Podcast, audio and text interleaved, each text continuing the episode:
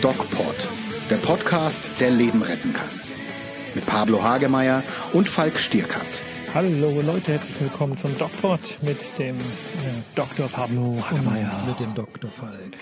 Ja, wir sind heute ähm, mal wieder ähm, aus dem Studio raus. Ich glaube, Pablo, wir sind überhaupt nicht mehr im Studio. Nee, das haben wir jetzt eingemottet. Genau, das Studio wurde eingemottet, ähm, weil es uns draußen viel besser gefällt. Ja. Zumindest solange wir noch so wunderschöne Tage 35 haben. Grad Celsius 35 haben. Grad Celsius im äh, Mittelherbst. Äh, wunderbar. Ja, Pablo, ähm, wir sitzen heute nicht alleine hier am Tisch im wunderschönen kleinen Café in Erlangen, sondern wir haben uns einen Gast eingeladen. Willst du den Gast mal vorstellen? Ich kenne den Gast äh, nur über dich. Das ist unser gemeinsamer Rechtsanwalt, glaube ich. Also zumindest mein Rechtsanwalt, du, wenn ich dich dann verklage, ist es nicht mehr unser gemeinsamer Ja. Rechtsanwalt. Nein. Unser Gast ist der Hannes. Hallo Hannes. Hallo Falk, hallo Pablo. Ja, schön, Hallo, dass du dich ähm, hier mit uns äh, getroffen hast. Ich meine, war ja praktisch, du hast uns ja fast dazu gedrungen, dich, nein, Quatsch, war ein Spaß. Der Hannes musste ein bisschen überredet war, werden, sich mit uns zu unterhalten, hat es jetzt aber trotzdem gemacht. Und ähm, wir haben ein ganz interessantes Thema heute, denn ähm, morgen ist Wahl. Und das ist lustig, weil dieser DocPod wird am Dienstag rausgehen und wir wissen natürlich heute noch nicht, wie die Wahl ausgegangen ist. Wir haben so alle unsere Vermutungen und ihr werdet euch jetzt vielleicht fragen, was hat denn das mit Medizin zu tun? Ähm, Pablo, was hat das mit Medizin zu tun?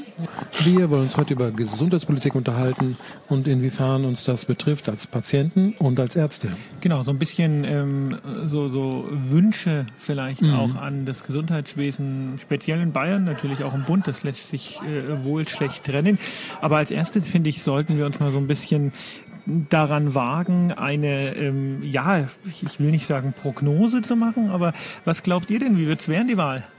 Also ich glaube, es wird ähm, sehr eng ausgehen für die etablierten Parteien. Das heißt, CDU, sprich CSU in Bayern wird federn lassen. Das ist leider vorauszusehen.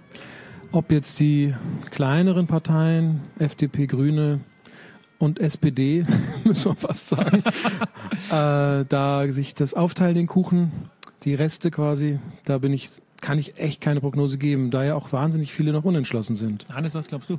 Ich neige ja dazu, die Grünen mittlerweile als große Partei zu nennen, weil sie ja mit 20 Prozent potenziell Mhm. äh, die zweitstärkste Kraft werden.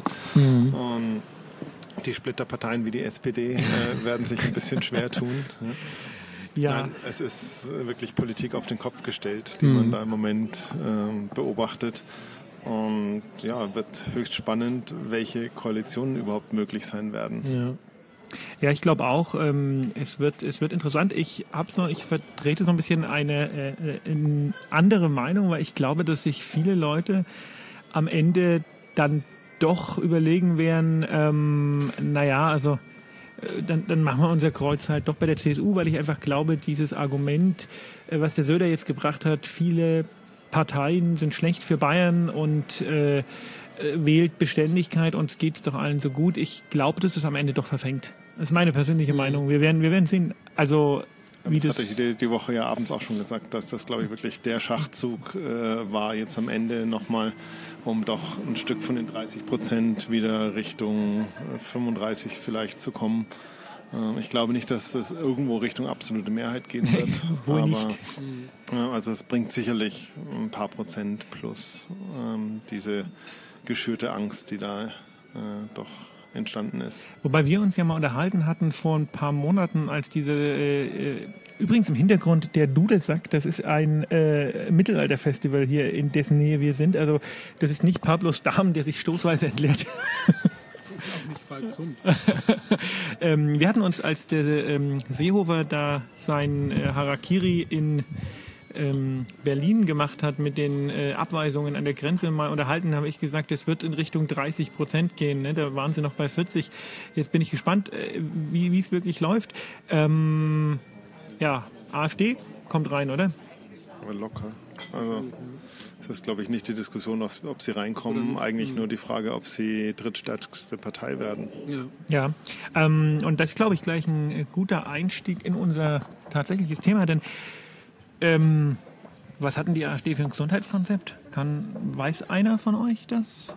Haben die ein Gesundheitskonzept? Na, ich weiß es nicht. Ich kenne das ähm, Flüchtlingskonzept und ich kenne das äh, Umweltkonzept.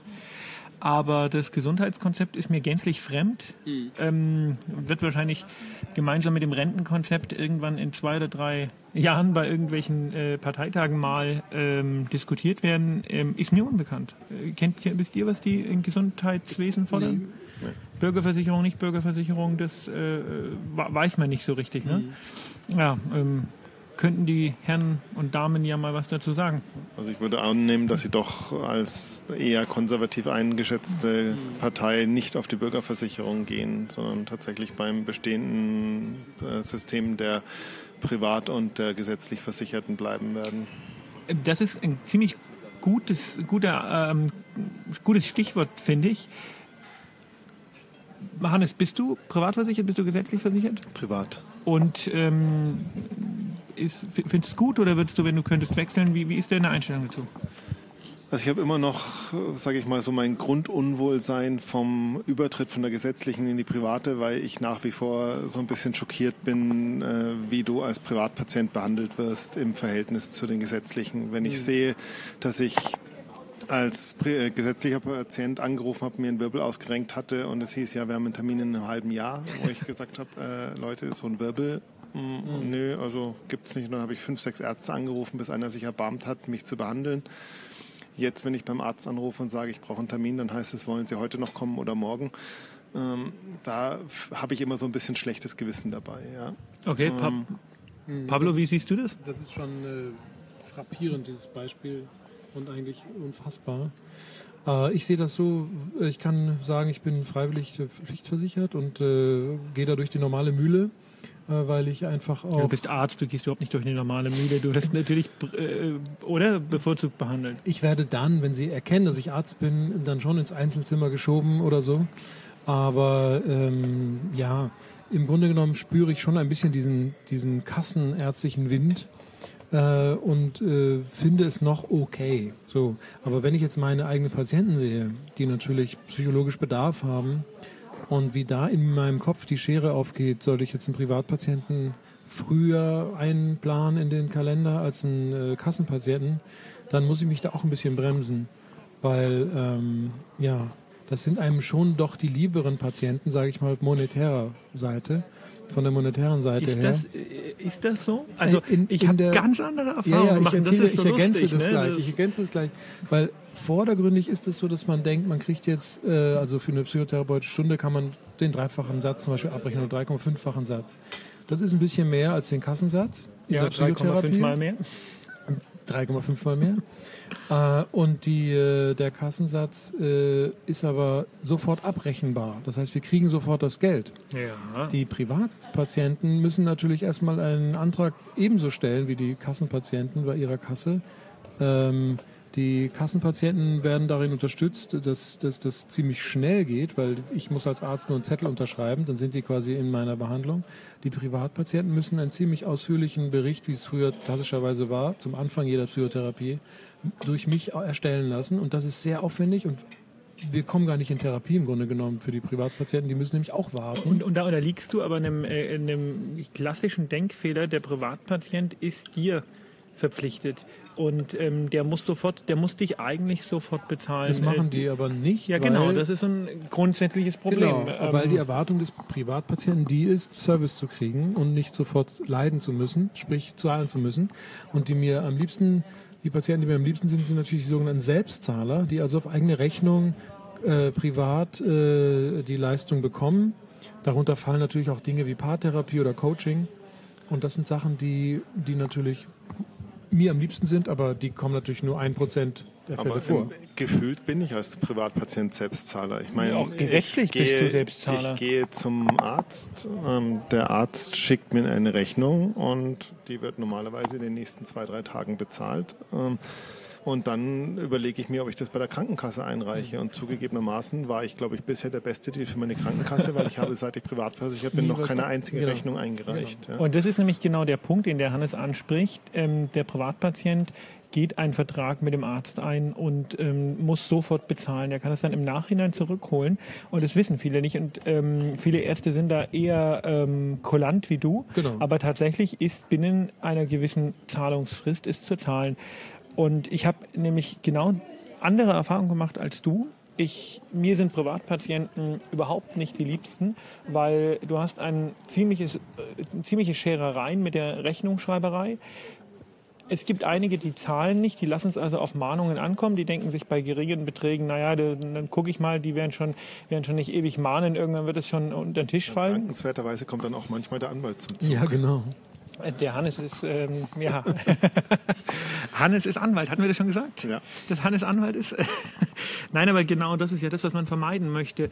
Ähm, obwohl ich äh, vielleicht äh, als äh, in, im politischen Lager jetzt nicht, nicht unbedingt extrem weit links einzuordnen bin, muss ich persönlich äh, sagen. Also ähm, mir wäre eine Angleichung vielleicht auch mit einer Abschaffung der Privatversicherung persönlich ähm, lieber. Also ich wäre dafür, weil mir das ähm, als Arzt megamäßig auf den Keks geht. Ich bin selber auch gesetzlich versichert. Und ähm, hinzu kommt ein, eine Sache, die oft nicht so bedacht wird. Ähm, gesetzlich Versicherte bekommen ja jeden Humbug bezahlt. Äh, Entschuldigung, Privatversicherte bekommen ja jeden Humbug bezahlt. Also ich weiß nicht, was deine Versicherung bezahlt, aber das geht ja bis in die Homöopathie und, und, und, und Dinge, wo man sich sagt, also ähm, definitiv äh, nicht medizinisch nach, also die Wirksamkeit ist definitiv nicht nachgewiesen oder aber oder aber ähm, die Wirksamkeit, äh, die Nichtwirksamkeit ist nachgewiesen und es wird zum Teil trotzdem bezahlt. Als Kassenpatient kann ich sicher sein, dass das, was bezahlt wird, wirkt und dass das, was ähm, die ablehnen, äh, Therapien sind, die einfach nicht ähm, ausreichend, ähm, äh, die, die einfach nicht ausreichend in ihrer Funktionalität bewiesen sind. Das ist ein Riesenvorteil für einen Kassenpatienten. Und Die du ziehen sie halt- über den Tisch. Du liegst halt mal schnell kommt. in der Röhre, um irgendwas Ja, noch zu machen. macht zu viel, Und äh, ich weiß auch, ich hatte die Diskussion mit einer gebrochenen Mittelhandknochen, wo das Röntgenbild aus Österreich nicht akzeptiert wurde, sondern es musste ein neues geschossen werden, wo ich gesagt Aus habe, was Österreich, erwartet ne? ihr Also- euch ähm, innerhalb von drei Tagen? Und der Witz war dann noch, dass das, der Bruch auf dem Bi- Röntgenbild vor Ort nicht erkennbar war. Und dann habe ich das Röntgenbild aus Österreich hingehängt und meinten sie, ja, da ist ein Bruch. Ja, da war das Röntgenbild hier so schlecht oder das Röntgengerät, dass man noch nicht mal den Bruch gesehen hat. Also eine gewisse Übertherapie, das zeigt sich ja insbesondere bei diesen ganzen orthopädischen Geschichten, die nicht immer ganz klar sind. Also neues Knie, ja, nein, neue Hüfte, ja, nein, ähm, äh, orthopädische Operationen. Ähm, das ist mein oder das sind meine Argumente, warum ich persönlich also tatsächlich tendenziell eher dazu neige, die ähm, Privatversicherungen abschaffen zu wollen. Vor allen Dingen haben wir auch im Alter dann das Problem, die wird ja immer teurer. Oh ja, Absolut. das ist Also wenn Und ich, dann in da mein, auszusteigen wird schwierig. wenn ich in meinem Mandantenkreis sehe, was die teilweise im Alter bezahlen für die Krankenversicherung. Sag mal eine Hausnummer. Ähm, das sind auch gerne mal 2000 Euro im Monat. Nur für die äh, Versicherung, nur für die ne? Versicherung. Wer kriegt- wer kriegt das so viel Rente? von der Altersvorsorge erstmal zurückgelegt haben. Und Von der Rente kannst du es nicht tatsächlich bezahlen, heute ne? ein Problem, dass dann auch viele in diesen Basistarif zurückfallen, der dann im gesetzlichen Tarif nachgebildet ist, weil sie aus dem normalen Vollleistungstarif nicht mehr zurechtkommen. Frage Privatversicherung, Risikofaktor für Altersarmut? Definitiv. Ohne jede Frage. Also Wird glaube, nie diskutiert, ne? Ja, äh, doch, also viel. Es ist ja auch äh, tatsächlich relativ üblich, dass viele Leute äh, kurz bevor sie 50 werden, der letzte Termin, um zu wechseln die gesetzliche, dann nochmal Anstrengungen unternehmen, um in die gesetzliche Versicherung zurückzuwechseln, sich nochmal anstellen lassen, Gehalt reduzieren oder ähnliches, damit sie ähm, aus dem teuren Privattarif rauskommen. Und das ist natürlich dann der, der völlige Wahnsinn ähm, sozialpolitisch gesehen, weil die die günstigen jungen Jahre in der äh, Privatversicherung mitnehmen und dann, wenn sie äh, versicherungstechnisch teuer werden, wiederum in den günstigeren gesetzlichen Tarif wechseln. Also da ähm, äh, leben Reiche im Grunde auf Kosten der Armen, ne? Das ist nicht unbedingt Reiche, das sind im Prinzip Mittelwohlhabende. äh, Selbstständige, die in jungen Jahren mit den äh, tar günstigen Tarifen geködert werden. Und ich meine, das war bei mir auch so. Ich wurde geködert mit einem Tarif 200 Euro für die Krankenversicherung. Und ähm, wenn du dann siehst, dass du gesetzlich 600 bezahlst und privat 200 und hast den besseren Service und die bessere Medizin, dann natürlich gehst Oder du erst fragst mal. du dich ja schon erstmal, wie kann das sein? Ja. Und, aber ich erinnere mich auch noch mit viel Freude an die Gespräche mit meinem Versicherer, weil ich in den ersten zwei Jahren zwei Tariferhöhungen hatte, einmal um 18 und einmal um 16 Prozent. Ui. Und dann habe ich also angerufen und habe sie gefragt, äh, ob sie mir denn sagen könnten, wie ich meine Altersvorsorge ausrichten soll, damit ich im Alter ihre Tarife bezahlen kann, weil wenn ich das hochrechne von den Steigerungsraten, bin ich bei vielen tausend Euro im Monat. Wahnsinn. Und da habe ich also nur äh, Fragen gekriegt, ob ich sie jetzt ärgern will oder was auch immer. Und aber keine Antwort, die mir auch in irgendeiner Weise den Tarif ähm, im Alter sagen konnte. Also, ähm, um mal hier mal, also interessantes Thema, hätte ich nicht gedacht, dass es jetzt in die Richtung abdriftet. Ähm, um da mal einen Cut zu machen, ähm, stimme doch einfach mal ab. Ähm, Pablo, wieso kommst du mir immer näher? Ich wollte nur wissen, ob ich noch was los Ich glaube, wir sollten mal ein Zeichen gegen Homophobie setzen, Ja. oder? Jawohl. Ich Ihr seht es jetzt nicht, aber wir umarmen uns, Pablo ich ich. möchte, weil ich falle gleich vom, vom Hocker. Ja. Eine Sache noch, eine Sekunde noch, weil ich glaube, dass die Privatpatienten auch schlechter versorgt sind im Alter, weil sie sich nicht trauen. Ich habe da einige Beispiele zum Arzt zu gehen, ja. weil die durch Selbstbeteiligung wahnsinnig hohe Rechnungen Wie auf hoch ist deine. Selbstbeteiligung? 1500 Euro. Ja, schau mal einer an. Ne? Das, ist, ja- das die ist ja gehen- fast ein halber Monatssatz für die Privatversicherung. Ja, und die gehen nicht mehr zum Arzt, um diese Kosten zu sparen und werden krank und verschleppen Krankheiten. Ja, und umgekehrt ist es tatsächlich so. Also ich war fast nicht beim Arzt, seit ich privat versichert bin. Du bist Und, mein schlechtester ähm, Patient. Definitiv. Ja. Und äh, ich habe, wie gesagt, noch nie was eingereicht, weil ich dann auch drei Beiträge, drei Monatsbeiträge am Jahresende erstattet bekomme. Und die 1500 Euro Selbstbeteiligung plus die drei Monatsbeiträge, das musst du erstmal als Das ist eine äh, Krankheitskosten zusammenkriegen. Gut, du im Jahr. bist Anwalt, also. ähm, mach mal eine kurze, äh, mal eine kurze Abstimmung. Ähm, Ja. Bürgerversicherung oder alles bleibt wie es ist. Ich sag Bürgerversicherung. Ich finde auch.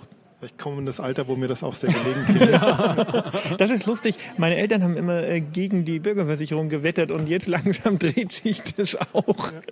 Ja, ähm, das ist ein super wichtiges Thema, ein ganz interessantes Thema, touchiert auch so ein bisschen die Altersarmut, spannend. Ähm, was würdet ihr euch noch, ähm, vielleicht einfach mal den Hannes gefragt, weil der ist ja unser Gast, was würdet ihr euch noch wünschen, was sich vielleicht im Gesundheitssystem ändern könnte, was fairer werden würde, was euch entgegenkommen würde, was dir entgegenkommen würde? Also es wäre sicherlich hilfreich, wenn man so ein bisschen auch wüsste, was man vom Arzt umge umgekehrt fordern kann. Also ich habe auch da wieder ein lustiges Beispiel von meiner Mitarbeiterin, die zum Hautarzt ging wegen irgendeines Muttermals und dann kam sie an und hat gesagt, ja, und da hätte sie noch einen Ausschlag. Nee, also er schaut pro Quartal immer nur eine Erkrankung an und sie möge im nächsten Quartal wiederkommen. da stehst Thema du, Transparenz, ja. und da stehst du natürlich als Patient dann davor und denkst dir, das kann nicht sein. Ich bin jetzt hier bei meinem Arzt, der muss nur hingucken und kann mir sagen, was da ist. Und er sagt, pass auf, in drei Monaten sehen wir uns wieder, dann kann ich es wieder abrechnen.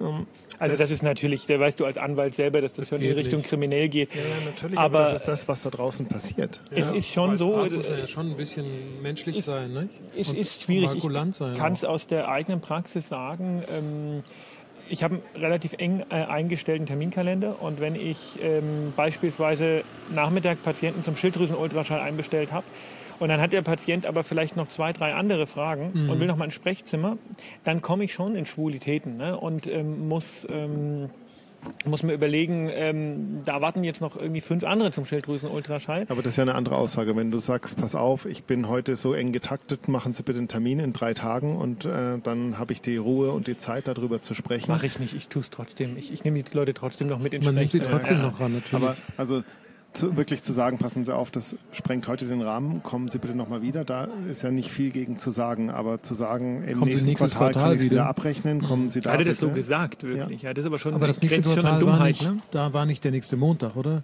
Nee. Ja, also das ist, ähm, ist krass und das ist ein interessantes Thema, worüber ich jetzt auch noch nicht so Mhm. nachgedacht habe, ähm, weil wir natürlich auf der anderen Seite des Schreibtisches sitzen. Ähm, ähm, was, ähm, welche Rechte und Pflichten hat vielleicht der Arzt im Arzt-Patienten-Verhältnis? Und das ist in Deutschland, ähm, ich weiß nicht, ob ihr das wisst, ganz interessant, eigentlich ähm, sehr lax begriffen, weil es gibt zwar Leitlinien und es gibt äh, Therapierichtlinien, an die man sich halten sollte, aber es gibt die ärztliche Therapiefreiheit. Das bedeutet, du als Anwalt wirst mir das noch ein bisschen besser ähm, vielleicht interpretieren können, aber das bedeutet im Grunde genommen, jeder kann machen, was er will, wie er es will. Also ich habe eine, ähm, eine, eine Patientin, die hat mir letztens von einer Kollegin wohl äh, erzählt, die ähm, im Notfall irgendwann dann begonnen hat, ähm, ich weiß nicht gegen welche Erkrankung, aber äh, die Hände aufzulegen und zu sagen, ja, also das ist ayurvedische, ich weiß auch nicht. Ne? Ähm, aber das ist kein, also juristisch scheint das völlig in Ordnung zu sein. Das fällt sicherlich so ein Stück weit unter das Wer heilt, hat Recht. Ähm, wenn das ich sag mal, das wird nicht separat abrechenbar sein. Hände auflegen. Hände auflegen. Der Therapie gibt es ja eine Ziffer für. Ich wollte gerade sagen, da gibt es wahrscheinlich keine Ziffer für, aber wenn das im normalen ähm, Gespräch mit passiert, ist da, glaube ich, nicht viel gegen zu sagen. Das aber der eh Patient wird doch, im Grunde genommen wird der Patient doch, ich, ich will nicht sagen verarscht, aber ich sag mal verarscht. Das äh, glaube ich jetzt in dem Fall, ich kenne jetzt den Fall nicht, aber Hände auflegen ist ja auch eine ärztliche Maßnahme, um zu beruhigen, um Sicherheit zu geben und jetzt konkret das zu heilen, ist die Frage, was Puh, da Sie bist heilen jetzt bei will. mir eine ganz, ganz schlechte ja, Adresse. Ne? Aber es gibt viele Menschen, die das möchten und die davon auch profitieren. Allein dieses Ich kümmere mich, ich ja, bin bei viele, dir, ich gehe auf dich ein, das ist ja schon die halbe Therapie. Genau. Also. Mag es vielleicht ein schlechtes Beispiel gewesen sein, aber... Naja, wenn ihr jetzt damit Krebs heilen wollte, dann bin ich ganz bei dir, Falk, aber wenn Sie jetzt nur unterstützen... Naja, eine hyperintensive Krise kannst du damit auch nicht heilen, also zu ja, hohem Blutdruck, doch, ne? Ja, vielleicht ja, schon. Also da, doch, da wissen wir von Biofeedback und von Atemreflextherapie und solche Geschichten, dass sowas helfen kann. Ich habe die Tage Fall gelesen, dass man angeblich nicht, sogar sterben kann, wenn man nicht berührt wird. Oder also wenn man nicht mehr atmet, kann man auch sterben. Meine Damen und Herren, Pablo Hagemeyer, der Psychiater, Arzt. aber nein, aber wir werden darüber lernen. In, in, nein, aber ich meine, der, der grundsätzliche Gedanke ist doch tatsächlich, ähm, sollte es eine Verpflichtung geben, sich an die neuesten Erkenntnisse im Fachgebiet, in dem man tätig ist, zu halten, weil diese Verpflichtung gibt es nicht. Es gibt Leitlinien, wie du schon gesagt hast, an die man sich halten sollte, aber ja. man nicht muss. Das ist ja das Off-Label Therapie. Ich wiederhole die Frage nochmal. Sollte es verpflichtend glaube, sein, sich an daran zu halten Berufes oder nicht? des Arztes, das auszugestalten, wie er möchte. Wenn es Scharlatanerie wird, dann wird es schwierig. Ich glaube auch, also ich Wer setzt die Grenze? Sind, häufig die sind Grenze, ja die alten Therapien nicht unbedingt schlecht. Also es Nö, nur falsch. Das eben nicht zwingend. Also ich denke, häufig ist es die Frage, dass du sagst, äh, es steht ein Stück weit alternativ nebeneinander und du musst dir schon überlegen, äh, behandle ich den Patienten jetzt nach der neuen Richtlinie oder vielleicht nach einer älteren. Ähm, es kann ja doch das sage ich mal, gerade äh, von der Psyche her kann das ja sehr unterschiedlich wirken, je nachdem, was du machst. Also ich gebe dir ein Beispiel. Ähm, in der Therapie äh, von Autoimmunerkrankungen der Schilddrüse, zum Beispiel Hashimoto, war früher ähm, durchaus die Aussage, Jod hilft. Jetzt weiß man, Jod kann diese Erkrankung also deutlich verschlimmern. Es gibt eine ärztliche Therapiefreiheit. Wer möchte, kann seinen Patienten Jod verschreiben. Vielleicht hat irgendjemand die Studie nicht gelesen oder auch einfach 20 Jahre gar nichts gelesen. Ähm, das ist das, wo ich so ein bisschen drauf hinaus will. Und äh, natürlich möchte ich als Arzt auch nicht immer strengeren und immer schwerwiegenderen Regeln unterworfen sein. Aber ich drehe es um und denke mir, ich, ich gebe dir noch ein Beispiel. Meine Oma war letztens im Krankenhaus und hatte äh, ein, ein, eine sehr schwerwiegende Infektion des Unterhautfettgewebes und hatte äh, von einem Arzt Penicillin bekommen, was man machen kann. Aber dieses Penicillin hat nicht funktioniert. Und dann ist sie ins Krankenhaus gegangen, nicht bei uns, sondern andere, äh, anderes Bundesland, und hat ähm, weitere fünf Tage Penicillin bekommen, obwohl man wusste, dass Penicillin als Therapeutikum schon versagt hatte. Äh, warum auch immer, das ist ja jetzt von, von der Argumentation her, kann ich es nicht genau sagen, aber ähm, sind wir da nicht in einem Bereich, wo man dann irgendwann sagen muss, da endet die ärztliche Therapiefreiheit, da wo also grober Unfug gemacht wird? Oder die Sache mit dem Jod? Aber das ist das Problem. Ich habe früher mal rumgewitzelt, dass ich gesagt habe, ich lege meine Karte ins Wartezimmer meines Bruders, der witzigerweise auch Arzt ist. äh, weil ich gesagt habe, dann hätte ich ausreichend zu tun. Ja. Das fies. Äh, das ist natürlich so. Ich meine, du kannst wahrscheinlich, wenn du dich als Anwalt bei jedem Arzt mit in die Praxis äh, setzt, kannst du wahrscheinlich jeden Tag äh, drei Fehler finden. Da kannst du eben nicht als Anwalt, weil es ja diese Therapiefreiheit gibt. Ja, aber ja. es ist ja die tatsächlich, wo du sagst, die Frage, wenn, wenn nachgewiesenermaßen Jod jetzt zum Beispiel nicht verbessert, sondern verschlechtert, dann sind wir vielleicht schon wieder im Bereich der Körperverletzung. Nein, das würde ich, das, das würde ich jetzt vielleicht so gar nicht sagen, weil ähm ja, doch, würde ich schon so sagen. Also auch vorhin, wo du meintest, als Privatpatient kriegst du vielleicht mal schneller ein neues Knie. Ja? Äh, wenn ich ein Knie kriege, wo es nicht notwendig ist, äh, ist es die Frage, äh, ob das dann Richtung Körperverletzung geht. Ja, ja wobei ähm, die, die medizinische Indikation ja immer sehr breit gefasst werden kann. Was heißt nicht notwendig? Ja? Also das ist in vielen Punkten sehr subjektiv. Ähm, mir geht es ja auch gar nicht darum, dass ich weiß, es ist dein Job, aber mir geht es jetzt auch gar nicht darum, Leute zu verklagen oder sowas.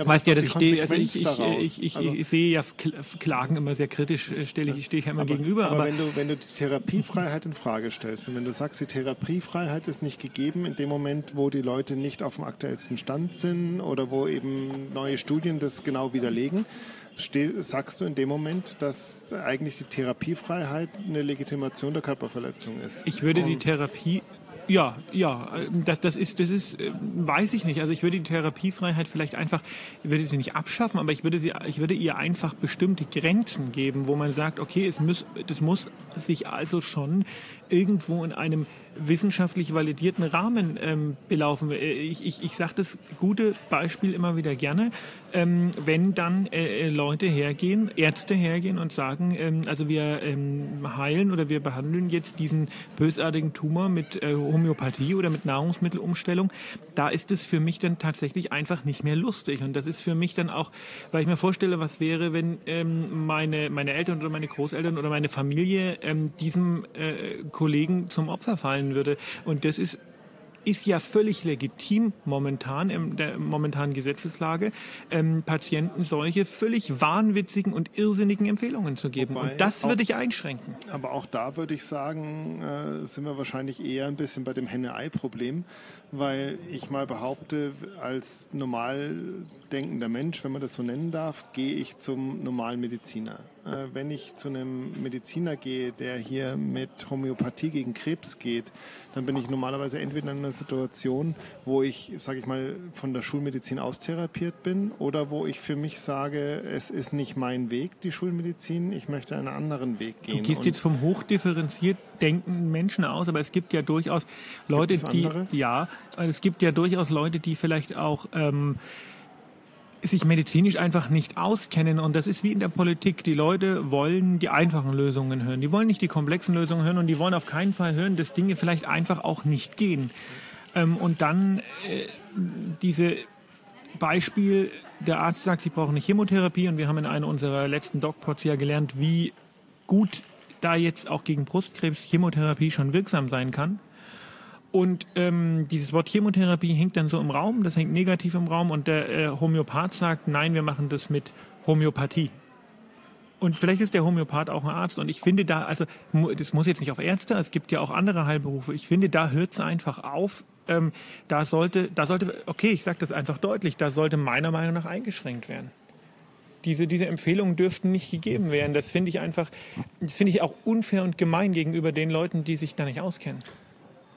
Wie gesagt, also da stehe ich tatsächlich auf dem Standpunkt, dass ich glaube, dass der 0815-Patient zu den Leuten nicht geht und dass das wirklich Patienten sind, die sich auch ausgerechnet diese Ärzte suchen, die dann da andersartige Therapien anbieten. So zumindest erlebe ich es jetzt bei uns in der Stadt, dass man wirklich weiß, es gibt zwei, drei, äh, wo ich wirklich alternative Medizin bekomme und die Leute, die ich kenne, die da hingehen, gehen da tatsächlich hin, weil sie sagen, sie haben keinen Glauben an die Schulmedizin oder aber sie sind der Meinung, dass sie einfach da besser versorgt werden, weil dann auch der Arzt oder Homöopath äh, ganzheitlich auf den Menschen schaut, was ja bei den Ärzten gefühlt heute nicht mehr unbedingt der Fall ist. Die machen eine Bildgebung und schauen auf das Bild, aber sie schauen nicht unbedingt auf den Patienten. Ist auch nicht gut, ne? Und, ähm, deswegen glaube ich schon, dass in dem Bereich tatsächlich es normalerweise eine differenzierte Entscheidung ist. Ähm, aber das mag äh, eine falsche Wahrnehmung sein. Pablo, deine Meinung? Ja, ich glaube schon, die Meinung ähm, ähm, beide Meinungen, wenn ich jetzt mal so moderieren darf, stimmen. Äh, Falk, du hast dich natürlich auf evidenzbasierte Medizin, äh, das heißt beweisbare Medizin äh, bezogen und auch deine Position, dass Patienten selbst entscheiden, freiwillig aus einer rationalen oder halbrationalen Entscheidung einen Arzt aufzusuchen, den sie möchten, ist natürlich auch legitim.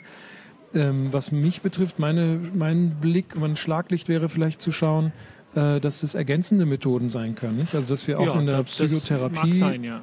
Und in der Psychiatrie gerade die, die Angst sehr groß ist vor Psychopharmaka und dass man dort sagt, probier es doch auch mal mit was anderem und kommst dann wieder in einem halben Jahr, wenn du merkst, es funktioniert nicht, anstatt äh, die Türen zuzuschlagen und zu sagen, wenn du keine Psychopharmakotherapie möchtest, dann bist du ein schlechter Patient, was auch oft leider immer noch passiert. Ähm, also da vielleicht doch noch ein bisschen weicher werden in dieser Grenzziehung und den Raum auch offen zu halten für die Kraft der Suggestion. Das ist, womit ich arbeite, hauptsächlich in meiner Psychotherapie, äh, dass ich also die eigenen Heilkräfte quasi wecke, indem man suggeriert, dass es man vertrauen kann. Vertrau dir selbst deine ein- eigene Heilungskräfte, dass sich das Immunsystem zum Beispiel erholt, wenn du mal eine Pause machst oder achtsam mit dir umgehst. Und diese Dinge äh, sind wirksam. Das ist ja auch untersucht, Das- nicht das so das leicht nicht, zu erfassen Ich nicht sagen, nicht. Nicht ich so leicht zu erfassen wie jetzt äh, empirische Untersuchungen, aber da tut sich gerade die Psychotherapie schwer. Das noch kurz ist ja die kognitive Psychotherapie effektiv und wirksam untersucht. Schwer tut sich da zum Beispiel die analytischen Verfahren, die kann man kaum erfassen. Also da, da muss ich sagen, bin ich mir tatsächlich nicht sicher, ob äh, ähm, äh, der Geist wirklich äh, so einen Einfluss auf den Körper hat, dass das Immunsystem da ähm, in irgendeiner Weise irgendwas tut. Äh, Schlusswort, Hannes, was glaubst du? Kann, kann sowas funktionieren? Ich bin da sehr skeptisch. Doch, ich glaube schon, dass äh, sowas eine Auswirkung hat. Also, dass ich meinen Körper sehr stark auch beeinflussen kann mit dem, was ich tatsächlich esse, was ich ihm gebe, äh, was was, ich ihm, was ich ihm für Auszeiten ich glaube, gebe, was was ich ich ihm für. Auszeiten gebe, wie ich ihn Doch, äh, doch. tatsächlich äh, Aber glaube, ich glaube, ich werde gesund, deswegen werde ich gesund. Also Glaube ist vielleicht das falsche Wort gewesen, aber die, die eigene Grundeinstellung und die eigene Überzeugung ähm, bewegt da tatsächlich Berge. Und wenn ich der Überzeugung bin, dass mein Körper mit äh, einer Erkrankung selber zurechtkommen kann, kann ich mir schon vorstellen, dass in Summe das Immunsystem in irgendeiner Form aktiver ist, als wenn ich mich in die Ecke lege und sage, an der Krankheit werde ich sowieso zugrunde gehen. Wir müssen das aber spezifizieren. Ich spreche jetzt hier nicht von irgendeiner schweren Infektionserkrankung, die wir mit dem Glauben wegkriegen, sondern es sind natürlich komplexere Krankheiten, die ergänzend zur Schulmedizin damit sehr wohl flankierend geheilt werden oder behandelt werden können. Diese Frage werden wir sicherlich noch öfters Ja. uns stellen. Übrigens auch in einem unserem, unserer ganz neuen Formate, dem, man darf es ja gar noch nicht offiziell sagen, aber vielleicht schon. Ähm, wir werden es im nächsten DocPod vielleicht mal ansprechen, was hier, hier geht es nämlich gerade ab zwischen Pablo und mir. Ähm, ja, wir haben uns ein bisschen über das Gesundheitssystem unterhalten und über die Politik. Was äh, wünschen wir uns von der Politik? Was erwarten wir? Äh, was sind so die, die heißen Themen für uns im Gesundheitswesen? Und ich hätte nicht gedacht, dass das Thema, ähm, so wie der Hannes das aufgemacht hat, ähm, auch Pflichten des Arztes, darüber denkt man viel zu wenig nach. Ne? Ähm, ha- haben wir uns auch ein bisschen selbst kennengelernt. Und ähm, wir dürfen am Ende also noch sagen äh, und uns wieder bedanken beim Medic Center in Nürnberg, was unseren DocPod immer wahnsinnig unterstützt, mit, mit vielen Dingen unterstützt. Und da ähm, kann man gar nicht dankbar genug sein. Medic Center, Schöll und Kollegen in Nürnberg sind wie viel? 24, 25 Praxen, also unendlich viele Praxen. Ähm, vielen Dank und ja, vielen Dank dir, Hannes, dass du äh, dich mit uns unterhalten hast. Schlusswort, ähm, ich möchte einfach äh, drei Parteien nennen und ihr sagt mir die äh, eure avisierte ähm, Prozentzahl, die die am ähm, Sonntag bekommen werden. Man der, bedenke, der DocPod kommt Dienstag raus. Pablo, wir fangen bei dir an. Die CSU bekommt Oh Gott. 31. Hannes. Ich hatte ja immer 30 auch übernommen und bin, glaube ich, jetzt äh, auf 33, 34. Ich sag 35,4. ähm, SPD. Ich glaube 11. Ich gehe auf einstellig neun. Acht. Ich sag acht. Was sind die, die, ich Vielleicht wir es noch beeinflussen. Der, der Weg aus dem, der Weg aus dem Landtag äh, muss, muss doch irgendwie. Also ich sag acht. Und die AfD. Oh Gott, das, das kann ich nicht. Da muss ich raten. Ja, wir müssen bei allem müssen raten, weil raten. morgen wird gewählt. Ich glaube, ich hoffe einstellig. Ich will es einstellig haben. Das heißt, Hm, Acht. Ich befürchte 15. ich denke auch 15, 16, sowas in die Ecke. Wir werden das sehen. Wir werden das nächste, äh, also ihr wisst es schon, wir wissen es noch nicht. Pablo, Hannes, das war ein super Dogpod, war der längste Dogpod, den wir ja aufgezeichnet haben. Und auch eine Schnapszahl, das war Dogpod 22. Ihr dürft unsere Dogpods alle nachhören, wenn ihr möchtet, auf dogpod.de. Wenn ihr unsere Videos sehen wollt, geht auf der nächste bitte auf YouTube. Das ist ein neuer Kanal, den wir gerade ähm, mit richtig viel Bums aufbauen. Und Pablo und ich haben gerade ein Video zum Thema Depression aufgenommen. Wird in den nächsten ja, Tagen bis Wochen reingestellt. Schauen wir mal. Wir bedanken uns bei euch wie immer für das wirklich immer zahlreicher werdende Zuhören. Wir sind jetzt auch auf Spotify, wir sind auf Soundcloud und ihr könnt alle unsere Dogpods auch auf dogpod.de oder im YouTube-Kanal der nächste bitte nachhören. Also ähm, ihr findet uns, wenn ihr das möchtet. Bleibt gesund. Und gedacht euch um. Mehr bei uns im Netz auf nordbayern.de.